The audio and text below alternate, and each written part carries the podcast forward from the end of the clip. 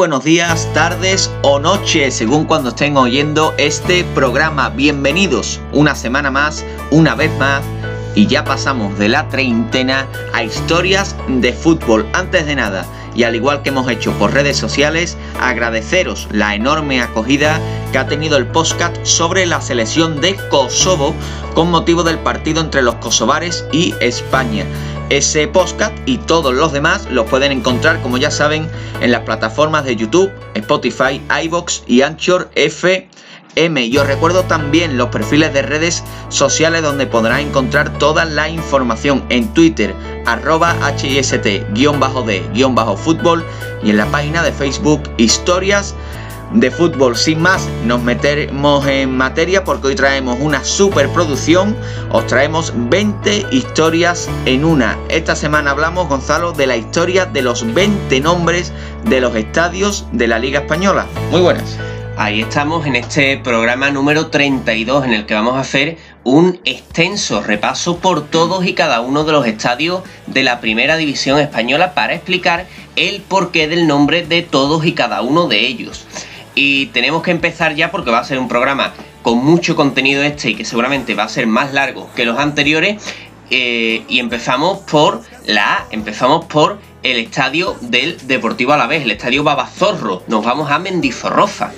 Efectivamente, por cierto, ahora que hablamos del Alavés, tenemos que recordarle a nuestros oyentes el podcast que tenemos sobre el centenario del conjunto blanquiazul, también muy interesante. Pero bien, como hemos dicho, empezamos en Mendizorrosa, el estadio del Deportivo Alavés. Hablamos de un campo que fue inaugurado en el año 1924, lo que le convierte en el tercer estadio más longevo del fútbol profesional español y que debe su nombre al lugar donde está situado, el barrio de Mendizorroza de Vitoria, que a su, a su vez hace referencia a la cercanía al monte de Mendizorroza y que si lo traducimos del euskera vendría a significar algo así como el monte afilado. Como curiosidad podemos decir también que el barrio de Mendizorroza, donde se sitúa el estadio, es conocido también como El Batán, con B, en honor al cercano río Batán, por lo que, al igual que decidieron ponerle en Mendizorroza, pues podría haberse llamado Estadio El Batán. Es decir, podríamos estar hablando en vez de Mendizorroza, Estadio El Batán, nombre también que hubiera sido peculiar. Sí, no, no, quiero decir porque cuando eh, eh, escuché este nombre del Batán, que yo nunca lo había escuchado, yo no sé si tiene algo que ver con la trilogía del Bazán, que yo creo que está eh, acondicionada en, ambientada, ambientada perdón, en, el norte de España, en la zona del País Vasco, y yo no sé si el nombre del Bazán puede estar cogido de, ahí, no sé. Pues no lo sabemos, si alguno de nuestros oyentes que, que Si alguno de nuestros oyentes sabe algo sobre este tema, pues que nos lo diga en los comentarios del podcast. Seguimos en el País Vasco, pero saltamos de Vitoria a Bilbao para hablar de uno de los grandes campos del fútbol español, de uno de los grandes templos, el Estadio de San Mamés o Nuevo San Mamés, como es conocido tras la nueva edificación que se hizo en el año 2013. Este estadio debe su nombre al cercano asilo o parroquia de San Mamés al que pertenecían los terrenos en los que actualmente se encuentra el estadio. San Mamés o Mamés de Capadocia, eh, que por cierto hemos puesto una imagen de él en nuestras redes sociales muy interesante, pues fue un mártir y posterior santo del cristianismo que, bueno, entre otras muchas desventuras en su vida, pues fue arrojado a un grupo de leones a los que consiguió amansar, cosa que no creo que sea, Gonzalo, coincidencia con el hecho de que a los jugadores del Atleti de Bilbao se les apodara con el sobrenombre de los leones.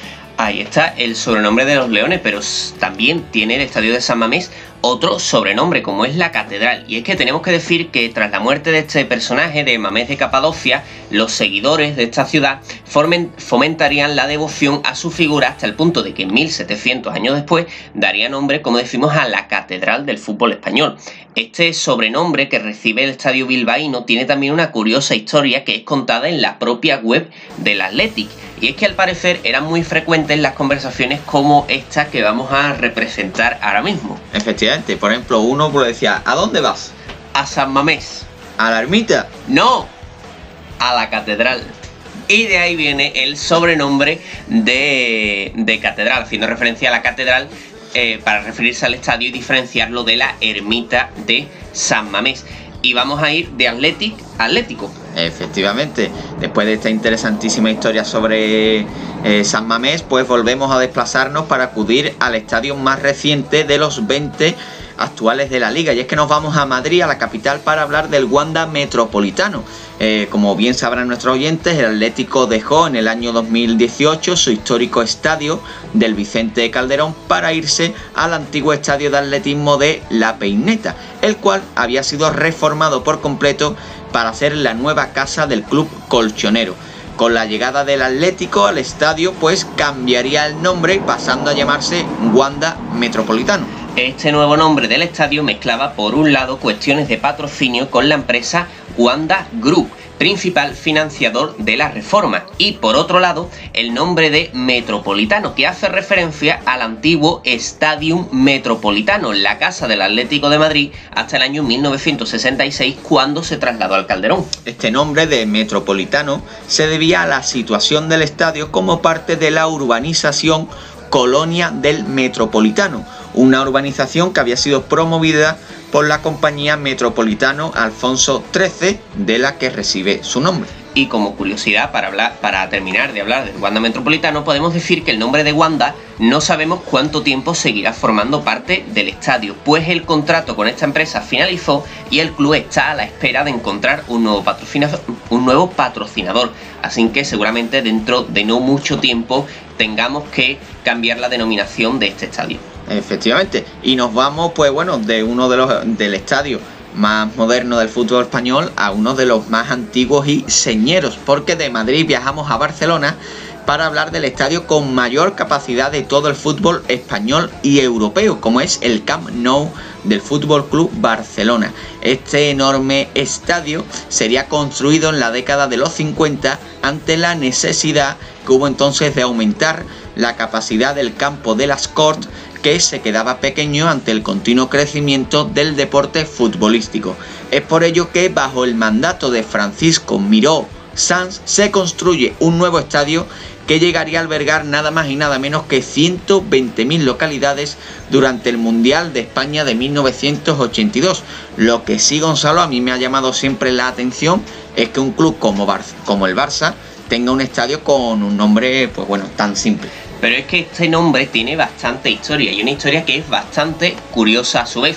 Pues en un principio el estadio iba a llevar el nombre del fundador del club, Joan Gamper, cosa a la que se opusieron las autoridades de la época, por lo que se optó por el neutral y originalísimo nombre de Estadio del Club de Fútbol Barcelona, un nombre que según he estado investigando se llevaron días, días y horas pensando cómo podemos ponerle al nombre hasta dar con la clave de estadio del Club de Fútbol Barcelona. Pese a esto, eh, se empezó a hacer común entre la gente que se usara el nombre de Camp Nou, Campo Nuevo, si lo traducimos al, al castellano, para diferenciarlo del viejo campo de las Corts.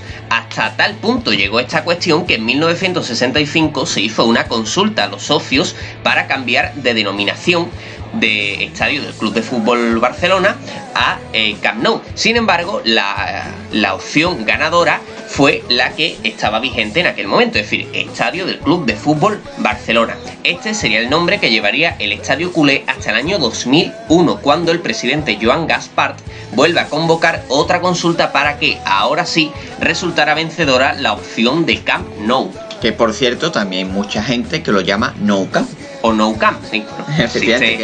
que, es curioso. Y bueno, no sé si alguno de nuestros oyentes ha tenido la suerte de poder ir al Camp Nou, pero si lo hacen, pues cuando interioricen en las entrañas del estadio, en lo que son las escaleras, los vomitorios, pues aquellos que también hayan visitado el estadio Ramón Sánchez Pizjuán van a ver que son dos estadios muy similares, muy parecidos eh, en esa estructura interior del estadio. Y es que, si no estoy equivocado, fue el mismo arquitecto el que hizo eh, ambos estadios? Pues no sabría decirlo ahora mismo, pero puede ser porque sí recuerdo cuando estuve buscando que el, arquitecto que diseñó el Sánchez Pizjuán también diseñó varios. Creo que Mestalla y el Bernabéu seguro y no sé, supongo que alguno más.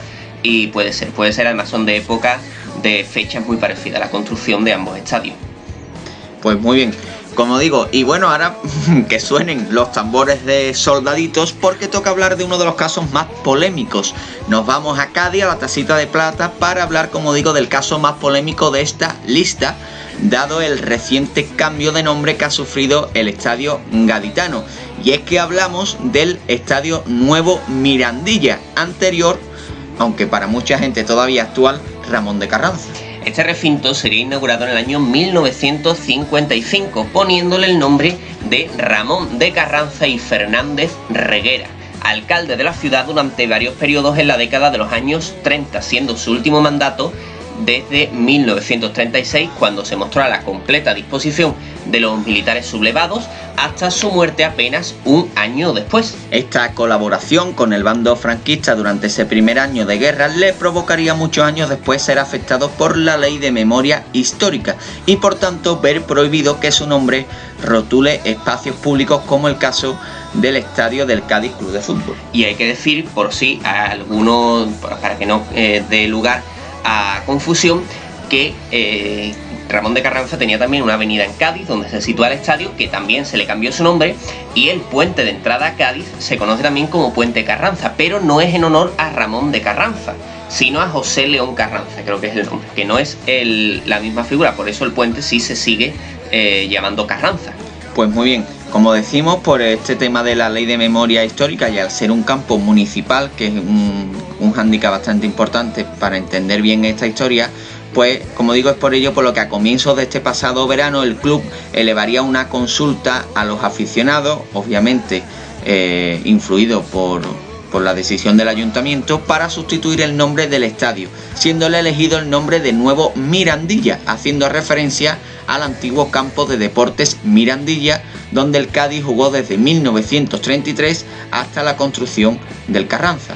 Este campo del Mirandilla debe su nombre al antiguo colegio de San Miguel del barrio de Santa María, construyéndose en una zona conocida como Mirandilla por ser un pequeño mirador situado entre el barrio antes comentado y la actual avenida del Campo del Sur. Este colegio sería pionero en impulsar el fútbol en la ciudad y frente a él se edificaría el Estadio Mirandilla, de ahí su nombre. Efectivamente, y si alguien quiere conocer un poco más pues eh, toda esta polémica y quién fue la persona de Ramón de Carranza, pues eh, en, el, en el blog de un historiador que se llama Santiago Moreno, que pueden encontrar fácilmente en internet, pues conocerán la historia realmente de quién fue esta persona que fue, pues como hemos dicho antes, gobernador de, de, la, de la ciudad de Cádiz. Y bueno, y casi de punta a punta viajamos porque en Vigo tenemos el estadio de Balaídos, actual casa del Celta de Vigo y que también se trata de un estadio municipal. Este estadio, situado en la zona, en la zona sur perdón, de la ciudad, se encuentra muy cercano a la zona franca, donde encontramos la casa Citroën de Vigo, un histórico patrocinador del club vigués. Esta zona donde se encuentra recibe también el mismo nombre del estadio, Balaídos, el cual parece provenir de abeladíos, palabra gallega que hace referencia a una zona donde abundan los avellanos. Tienen que saber nuestros oyentes que el estadio se encuentra en, en estos momentos en un proceso muy importante de remodelación eh, que además está coincidiendo pues con un enfrentamiento entre las autoridades eh, municipales de la ciudad y el club que bueno se están pues como suele decir tirándose los trastos a la cabeza. Por lo que cabe la posibilidad que una vez finalizado este proceso pueda producirse un cambio de nombre aunque eso ya sería otra historia que tendríamos que, que llevar a cabo. Es un proceso de remodelación bastante importante el que está sufriendo Balaídos y no es de extrañar que cuando a un estadio se le remodela en, tan en profundidad, pues pueda eh, introducirse un cambio de nombre, aunque bueno, es una posibilidad que damos ahí, pero que no, no es nada no es nada seguro ni nada, ni nada confirmado. Eh, nos vamos ahora a Elche para hablar del Martínez Valero y hablamos de un estadio que quizás ha sido el escenario más polémico que ha tenido una final de Copa. Como decimos, hablamos del Elche Club de Fútbol y del Estadio Martínez Valero. Exacto, este estadio inaugurado en el año 1976 para sustituir al viejo Altavix. Este nuevo estadio, que fue también sede eh, del Mundial de 1982 llevaría en un primer momento el nombre de Nuevo Estadio del Elche Club de Fútbol. Eh, también muy original. La verdad se, lo que, puso, se lo puso el mismo que le puso el nombre Sí, sí, a- sí. al campo de, la verdad que Barcelona. coinciden bastante en este aspecto. Pero bien, no obstante, este original nombre, como decimos, se reemplazaría en el año 1988 por el del estadio Martínez Valero. ¿Quién fue Martínez Valero? Pues un expresidente del conjunto ilicitano que tendría una vida pues bastante movida, ya que luchó en el bando republicano durante la guerra civil siendo capturado y llevado a un campo de prisioneros en Reus y finalmente logrando salir de allí, de aquel campo de prisioneros y hacerse un nombre en la empresa del calzado en Elche, hasta el punto de lograr entrar en la junta directiva del club local y llegar a ser presidente, convirtiéndose en el mandatario del Elche que más temporadas ha mantenido al club en primera, un total de 11, y siendo el que impulsó la construcción del nuevo estadio. Y hablando de nuevo estadio, Gonzalo, vayamos nuevamente hasta Barcelona para comentar uno de los más recientes. Volvemos a viajar a Barcelona para hablar en este caso del otro estadio que encontramos en la ciudad condal, aunque no sé si es del todo correcto decirlo así, pues hablamos del estadio de Cornellá el Prat, la, casa del Real Club Deportivo Español, que toma este nombre de su localización entre estas dos localidades cercanas a la capital barcelonesa. Esta denominación de Cornellá el Prat es la más popular entre los aficionados al fútbol español, aunque no es la oficial en la actualidad pues el nombre actual del Estadio Periquito es el de RC, RCD Stadium, nombre que adquirió tras la liquidación del contrato con la empresa Power Age. Esta empresa, que puso nombre a la Casa Españolista durante la temporada 2014-2015, eh, estuvo vigente hasta que entró en proceso de liquidación pues bueno, tras una serie de denuncias por estafa. Desde entonces, desde este litigio, por así decirlo, el español sigue con el nombre que bien has dicho antes de RCDE Stadium para su estadio a la espera de encontrar un nuevo patrocinador. La verdad es que, mm, bueno, también podríamos reflexionar bastante sobre esta nueva moda que se está imponiendo en el fútbol de, bueno, también hacer negocio con el nombre del estadio que yo pienso que es un símbolo que debería de ser intocable. Sí, pero bueno, ahí se ve que el, señor Chen encontró ahí una fuente de negocio y tampoco creo que la quiera desperdiciar. De ahí el nombre de RCD Stadium, que tampoco es el más original del mundo, porque son las siglas del, Real Club Deportivo Español de Barcelona. sería más original llamarlo Estadio Chen. Mr. Chen Stadium. Mr. Chen Stadium. Eh, y de una localidad cercana a Barcelona viajamos a otra localidad cercana a Madrid y nos vamos a Getafe para hablar de nada más y nada menos que el Coliseum Alfonso Pérez. Hablamos de un estadio relativamente moderno, pues se construyó en el año 1998 para sustituir al antiguo campo de Las Margaritas, que, bueno, podemos decir que no es el estadio con el nombre más eh, que más respeto impone del mundo, ¿no? Pues cuando un equipo visitante dice, ¿dónde vamos la semana que viene a jugar? Pues vamos a las Margaritas, ¿no? el infierno. El infierno de las Margaritas, pues no, no tenía pinta de fortín ese estadio. El nuevo estadio, como decimos, tomaría el nombre del mayor exponente futbolístico que ha dado la ciudad de Getafe, Alfonso Pérez Muñoz. Es delantero del Real Betis, el Real Madrid y la selección española de fútbol. Eso sí, deben de conocer nuestros oyentes que pese a darle nombre a este estadio, es curioso señalar que Alfonso Pérez Muñoz pues jamás llegó a jugar en el Getafe y ni siquiera se enfrentó jamás al equipo de su ciudad ni pisó el verde del estadio que lleva su nombre vestido de futbolista. Pero, seguramente eso se lo habrán preguntado muchas veces, lleva el nombre de él porque era autóctono de, del pueblo. Lo de que se llame Coliseum, por más que hemos buscado, parece que se debe únicamente a un intento de dar mayor realce al estadio getafense, evocando al gran Coliseo romano. Y tenemos que decir que las diferencias entre ambos recintos son prácticamente insignificantes. si van ustedes a Getafe y van ustedes a Roma a ver el Coliseo, es eh, clavado, vamos, eh, lo clavaron poniéndolo el nombre de Coliseum, de las Margaritas al Coliseum. Yo lo hubiera llamado Coliseum Las Margaritas. Coliseum Las Margaritas, hubiera sido un gran nombre de estadio. Eh, pero bueno, del sur de Madrid vamos a irnos al sur de España, porque por primera vez vamos a hablar de un estadio con nombre plural femenino, pero artículo masculino. Efectivamente, si antes hablábamos de un estadio de reciente construcción, nos vamos a ir ahora a otro de longevidad similar, pues hablamos de la casa del Granada Club de Fútbol, el estadio Nuevo Los Cármenes. Por cierto, también es interesante esto de los estadios que se llama Nuevo no sé qué, porque sería nuevo en, su momento, pero ¿hasta, qué, eh, ¿hasta qué momento deja de ser nuevo? Claro, cuando el Granada construya otro estadio, en el, si lo construye en el futuro, ya tú como le pones nuevo, nuevo, claro, increíble los Cármenes. Una cosa espectacular los Cármenes. Claro, es que siempre se ha hablado del nuevo José Zorrilla de Valladolid y siempre se ha conocido como Nuevo José Zorrilla y nadie conoce. Claro, el José Zorrilla se construyó hace ya 50 años. Entonces, ¿hasta qué punto es nuevo? ¿no? Y hay un tema de debate importante. Bien, pero bueno, eh, con lo que íbamos, el estadio granadino toma su nombre de la antigua casa del club, el estadio de Los Cármenes, situado en una zona mucho más céntrica de la ciudad. Este antiguo estadio de Los Cármenes tomaba su nombre del Carmen, que, y para mí es una de las historias más interesantes de este podcast, el Carmen es como se eh, conoce a la vivienda tradicional de la ciudad de Granada, que no es sino el tipo de casa que abunda en el barrio del Albaicín, que es el barrio más conocido de la ciudad, y que se trata de una vivienda con un jardín o huerto anexo, todo rodeado de una tapia blanca.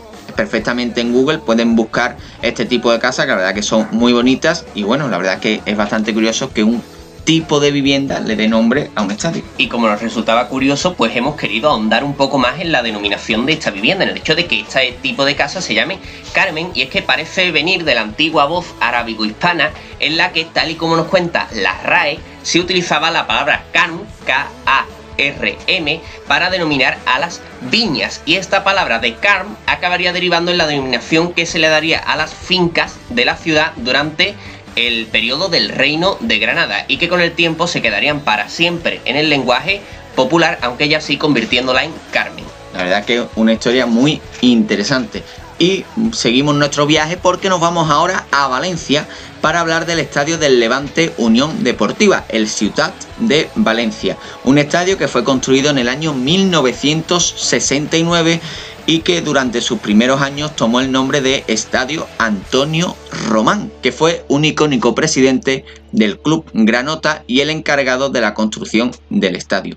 No obstante, este nombre, pues la verdad, no duraría mucho, pues poco después pasaría a denominarse como Nuevo Estadio, después Nou Estadi y finalmente ya en el año 1999 pues tomaba el actual nombre de Ciudad de Valencia que aún perdura. A mí la verdad que el que más me gusta es el de Antonio Román. A mí me gusta que lo...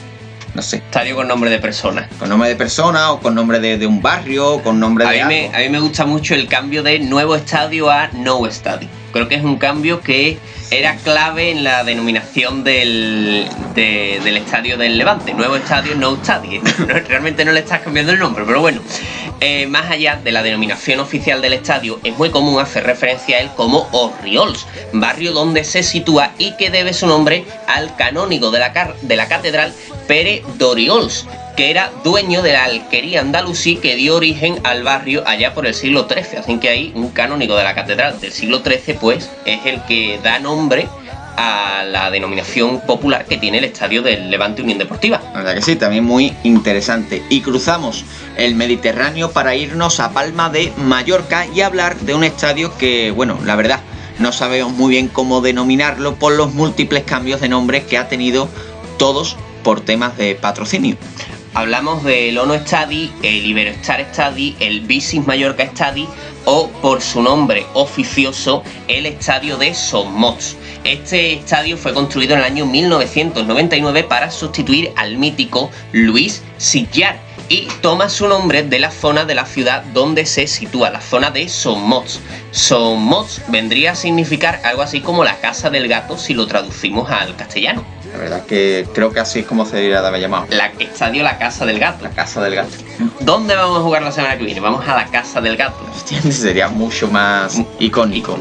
Bueno, eh, la verdad que no hemos podido encontrar el motivo del nombre que recibe esta zona, por lo que, bueno, invitamos a nuestros oyentes mallorquinistas a que nos expliquen el porqué de la denominación de este barrio. Lo que sí podemos decir es que el Mallorca se encuentra inmerso en la realización de una importante remodelación del estadio que busca acercar las gradas al terreno de juego y aumentar la capacidad de estas.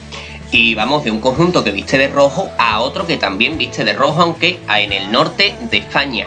Y hablamos de un estadio que está en vías de remodelación para pasar a uno que ha sufrido un completo lavado de cara. Hablamos del Sadar del Club Atlético Osasuna. Efectivamente, este estadio del Club Pamplonica ha tenido siempre esta denominación desde su inauguración en los años 60, salvo un pequeño periodo en la década pasada que se llamó Reino de Navarra, pero que fue por motivos de patrocinio. El nombre del Sadar proviene del cercano río Sadar, un afluente del río Elorz que eh, parece deber su nombre a la palabra Zador, que significa profundo, debido a la gran profundidad de este río cercano a la actual casa del club Rojillo. Y lo que siempre ha habido también un poco de controversia es si es Sadar o Sadar. Yo le digo el Sadar porque entiendo que si fuera Sadar debería tener una tilde en la primera de las As. Bueno, pues también si hay algún oyente osasunista, pues que nos diga cómo él lo denomina o cómo se debe de denominar, el Sadar o el Sadar. Y bueno, nos vamos ya eh, hacia otro estadio que también ha sufrido un lavado de cara completamente reciente, que es el estadio de la Real Sociedad, el llamado ahora por motivos de patrocinio Reale Arena, pero comúnmente conocido como el Estadio de Anoeta. Este estadio, que fue inaugurado en el año 1993, reemplazó el antiguo estadio, eh, otro de los más icónicos de nuestro fútbol, como era el estadio de Atocha, y toma su nombre de su localización en el paseo Anoeta. Anoeta es también, por cierto, el nombre de un municipio de la provincia de Guipúzcoa, pero no está muy claro el origen de este nombre que parece provenir de la Edad Media.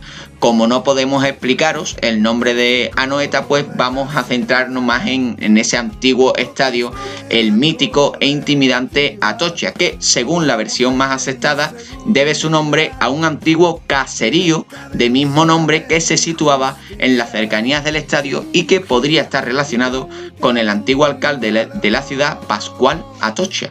Así que aquí hay soluciones para todo, que no encontramos una explicación convincente al nombre de Anoeta, pues viajamos al pasado para explicaros el nombre de Atocha, que es un estadio recordadísimo en el fútbol español. Pero volvemos a la capital de España para hablar del estadio que tiene seguramente la mejor ubicación de todo el fútbol español, el estadio de Vallecas, situado en la calle Payaso Fofó.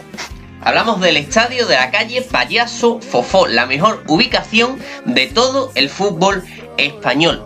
El estadio de Vallecas, que fue llamado en un primer momento Nuevo Vallecas, para diferenciarlo del antiguo estadio de Rayo, el antiguo Vallecas. Y así se mantuvo hasta la compra del club por el empresario José María Ruiz Mateo en los años 90, el cual puso a su mujer Teresa Rivero como presidenta, siendo la primera mujer en dirigir un club profesional en España. Teresa Rivero tiene otra historia de fútbol. ¿eh? Tiene otra gran historia de fútbol. Creo que lo tenemos que apuntar en, en nuestra lista primera mujer en dirigir un club profesional de España, y también hay que decirlo, primera mujer en dirigir un club profesional de España y quedarse dormida en los partidos de su equipo. Porque si por algo es conocida Teresa Rivero es porque se quedaba dormida en el palco. Ah, además de, ese mítico diálogo con Lopera que, con Manuel Ruiz de Lopera, se hace viral de vez en cuando por las redes. Efectivamente, en el que Manuel Ruiz de Lopera le da consejos a Teresa Rivero acerca de los movimientos que debe hacer en el banquillo el club rayista. Bueno, bien, Teresa Rivero, pues como decimos, acabaría dándole nombre al estadio desde el año 2004 hasta el año 2011, cuando el club pues se desvincula finalmente de los Ruiz Mateos y vuelve a tomar el nombre del barrio donde se emplaza para darle nombre a la casa del club Vallecano. La verdad que mejor llamarse como el barrio que como la calle. Sí, mejor porque Estadio Payaso Fofo ya entraría en el club de Estadio Las Margaritas, ¿no? Eh, para rematar con este estadio hay que decir que, según la tradición, el nombre de Vallecas, el nombre que al final del barrio que da nombre a su vez al estadio de fútbol, proviene de la antigua pertenencia de estos terrenos a un andalusí que perdió estas posesiones en favor de los cristianos, los cuales le pusieron el nombre de Vallecas. K-A-S. De ahí el nombre, parece venir el nombre del barrio de Vallecas. Y bueno, hablábamos antes un poco de, del ópera y esos diálogos con Teresa Rivero y ahora nos vamos a Sevilla para hablar del estadio Benito Villamarín, un estadio construido para la Expo Iberoamericana que se celebró en la ciudad en el año 1929, en el que el Betis iría jugando cada vez más frecuentemente hasta hacerse con su propiedad en el año 1961. Es en ese momento cuando se le cambia el nombre de Estadio de Heliópolis, llamado así por la zona de la ciudad donde se emplaza, a Estadio Benito Villamarín, en honor al gallego expresidente del Betis que sacó a la entidad de la crítica situación en la que se encontraba tras la guerra civil hasta el punto de culminar con la compra de este estadio que comentamos y que llevaría su nombre durante más de 30 años. Esta situación del estadio cambiaría con la llegada de Manuel Ruiz del Opera, quien acometió una grandísima reforma hasta dejarlo con un aspecto muy similar al que presenta hoy, a excepción de la grada de Gol Sur que sí se ha terminado más recientemente con el presidente Ángel Aro. Esta reforma, además de la exitosa gestión del empresario del Plantinar durante sus primeros años en la presidencia bética, le valdría una enorme popularidad que le llevaría incluso a ponerle su nombre al estadio. Y tenemos el audio de la inauguración del estadio Manuel Ruiz de la Ópera, el, el audio del discurso que da la Ópera en la Avenida de la Palmera ante miles de béticos y que no tiene desperdicio ninguno. Así que por favor, escúchenlo porque esto es una joya. Y este acero, este hormigón, no lleva una peseta de Manuel Ruiz de la Ópera, lleva mi sangre. Y esa sangre se la doy yo a los Betis y a todo el Betis y al beticismo. ¡Viva el Betis!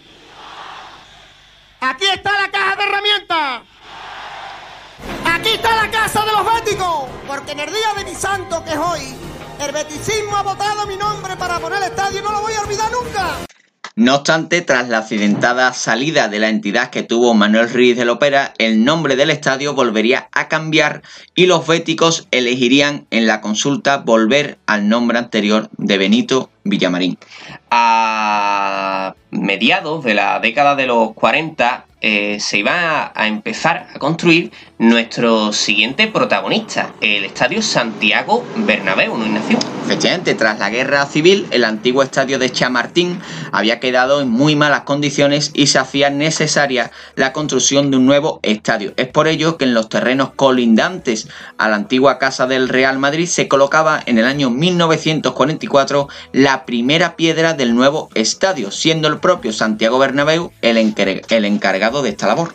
En un primer momento y haciendo un alarde de originalidad que no es la primera vez que lo vemos en este eh, el estadio se iba a llamar Estadio Real Madrid Club de Fútbol. Años de construcción del estadio, más años todavía pensando el nombre para acabar poniéndole Estadio Real Madrid Club de Fútbol. Absolutamente impresionante el encargado de nombrar la nueva casa del Club Blanco.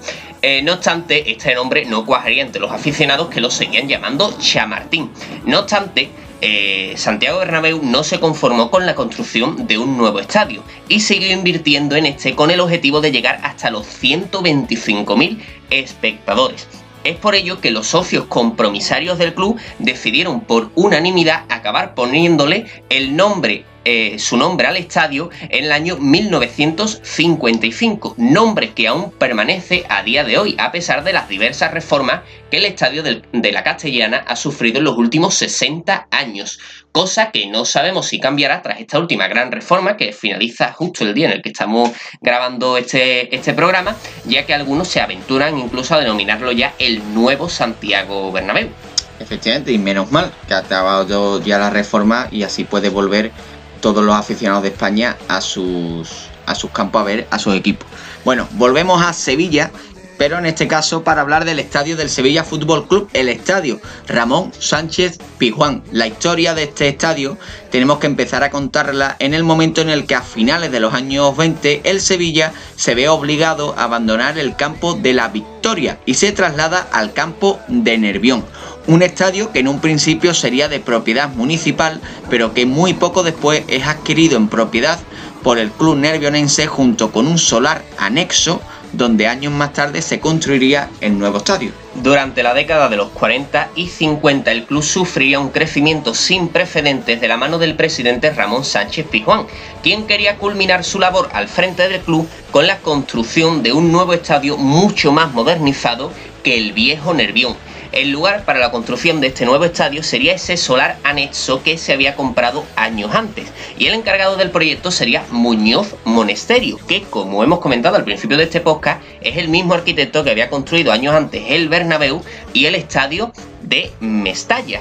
Además, tenemos que comentar como curiosidad que el viejo Nervión, donde se emplazaba el viejo Nervión, es donde actualmente se encuentra el centro comercial Nervión Plaza, que está justo al lado del, estadio, para que se hagan nuestros oyentes una idea, los que conozcan la ciudad de Sevilla, de dónde se situaba el estadio del viejo Nervión. Efectivamente, el nuevo estadio se iba a llamar en principio Nuevo Nervión, pero la repentina muerte de Ramón Sánchez Pijuán en el año 1956 le iba a impedir ver el comienzo de las obras, siendo Ramón de Carranza, hijo del que daba nombre al estadio del Cádiz, el encargado de colocar la primera piedra y la persona que decidiría ponerle el nombre del difunto presidente al nuevo estadio, nombre que aún perdura a día de de hoy. No obstante, me parece interesante comentar aquí que el hecho de que se le llamara Ramón Sánchez si no recuerdo mal, fue aportado por un aficionado en las hojas de un diario. Puede ser, es una, puede ser, es una de las posibilidades que, se tiene, más allá de, que fue Ramón de Carranfano al final que tomó la decisión que eh, la gente empezó a pedirlo y una de las peticiones más eh, con más fuerza que tomaría mayor importancia sería una petición que realizaría un aficionado mediante una carta al diario que se publicaría. Además, hay que decir que el, nombre del estadio del Sevilla es Ramón Sánchez Pizjuán. Eh, Sánchez Pizjuán unido por un guion, es un apellido compuesto, por lo cual decir Pizjuán para referirse al estadio de Nervión está mal dicho, por así decirlo. Es como si eh, pues nosotros nos referí, nos perdón, nos referí, Refiriera, no me, sale la palabra. Como si nosotros llamáramos, pues, por ejemplo, al estadio, pues, eh, cuando fue mm, el estadio del Betis, ¿no? Por ejemplo, Manuel Ruiz del Opera, como si lo hubiéramos llamado el estadio del Opera, ¿no? Claro. Al final es un apellido compuesto y no se puede partir, es el estadio Ramón Sánchez Pizjuán o Sánchez Pizjuán. Pero bueno, seguimos y vamos a un estadio que lo hemos nombrado hace muy poquito, el estadio de Mestalla, casa del Valencia Club de Fútbol, el estadio más antiguo de la primera división española, pues fue inaugurado en el año 1923 bajo el propio nombre de Mestalla, haciendo referencia a la fequia de Mestalla que pasaba junto a una de las tribunas del estadio y que se llama así porque nacía en el embalse de Azuz de Mestalla. No obstante, durante un lapso de tiempo de casi 30 años, el estadio adquiriría el nombre de Luis Casanova, que seguramente lo habéis escuchado en varias ocasiones. Pues bien, Luis Casanova estuvo durante dos décadas como presidente y bajo su mandato logró 7 de los 14 títulos nacionales que posee el club. La idea de ponerle este nombre al estadio sería del presidente Julio de Miguel en el año 1969, en deferencia con el expresidente Che pero sería el mismo homenajeado quien en el año 1994 iba a pedir mediante una carta al club que el estadio volviera a su denominación tradicional de Mestalla, nombre que aún permanece al menos mientras el club de del Valencia sigue esperando el traslado a ese nuevo estadio que tantos dolores de cabeza le está dando a la afición che.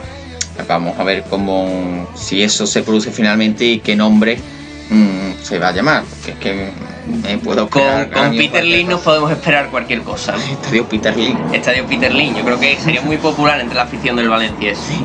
Bueno, pues bien, acabamos ya por fin este podcast sin irnos muy lejos de Valencia porque nos vamos concretamente a Villarreal para hablar del Estadio de la Cerámica. Este estadio, aunque con una estética y unas formas muy diferentes a las que hoy presenta, sería inaugurado en el año 1923 bajo el nombre de Campo del Villarreal.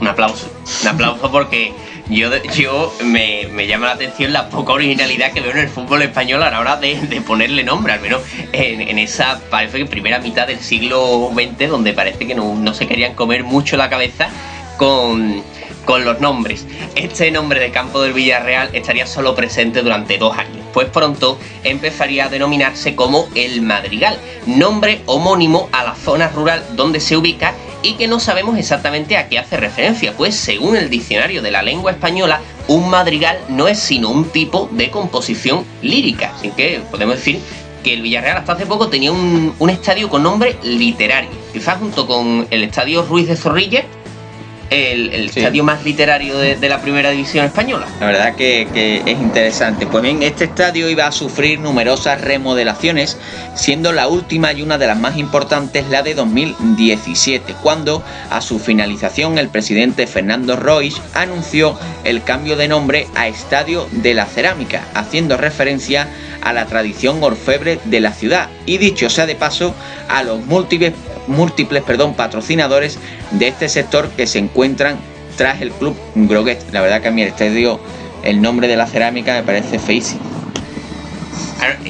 Es poco, poco carismático, poco... El Madrigal era más el Madrigal era, más, más, más, característico ¿no? de Villarreal. Quizá la cerámica pues un poco pues como decimos, no hay muchos patrocinadores de, este sector tras el club y bueno, pues había que eh, hacerles un gesto, ¿no? Pero bueno, aquí terminamos este extensísimo repaso por, los estadios de toda la primera división española. Nos hemos recorrido toda la península ibérica para hablar de, los 20 clubes que componen la, la, máxima categoría del fútbol español en este momento. Y nos ha quedado un podcast, pues yo creo que bastante completo, bastante entretenido y bastante didáctico. Efectivamente, porque siempre es muy curioso pues conocer estos símbolos del fútbol que como digo desgraciadamente en los últimos años están desapareciendo y como hemos podido ver en esta lista pues cada vez son más eh, los estadios que toman como nombre el nombre de una empresa comercial que, paga un dinero, algo que a mí me parece mm, horrible absolutamente y que es una más es una prueba más de la despersonalización que está sufriendo el fútbol eh, en el último tiempo. Pues bien, este podcast, como todos los demás, lo pueden encontrar en las plataformas de YouTube, Spotify, iBox, Anchor FM y Google Podcast, que se me olvida muchas veces decirlo. Bien, todas las novedades las pueden encontrar en nuestras redes sociales, en Twitter, arroba hst-de-fútbol y en la página de Facebook Historias de Fútbol. No les quitamos más tiempo, hasta aquí llegamos, emplazamos a la siguiente historia de fútbol que llegará en aproximadamente, como siempre, 7, 8, 10 días. Y nada, espero que hayan disfrutado y que pasen una buena semana. Muchas gracias.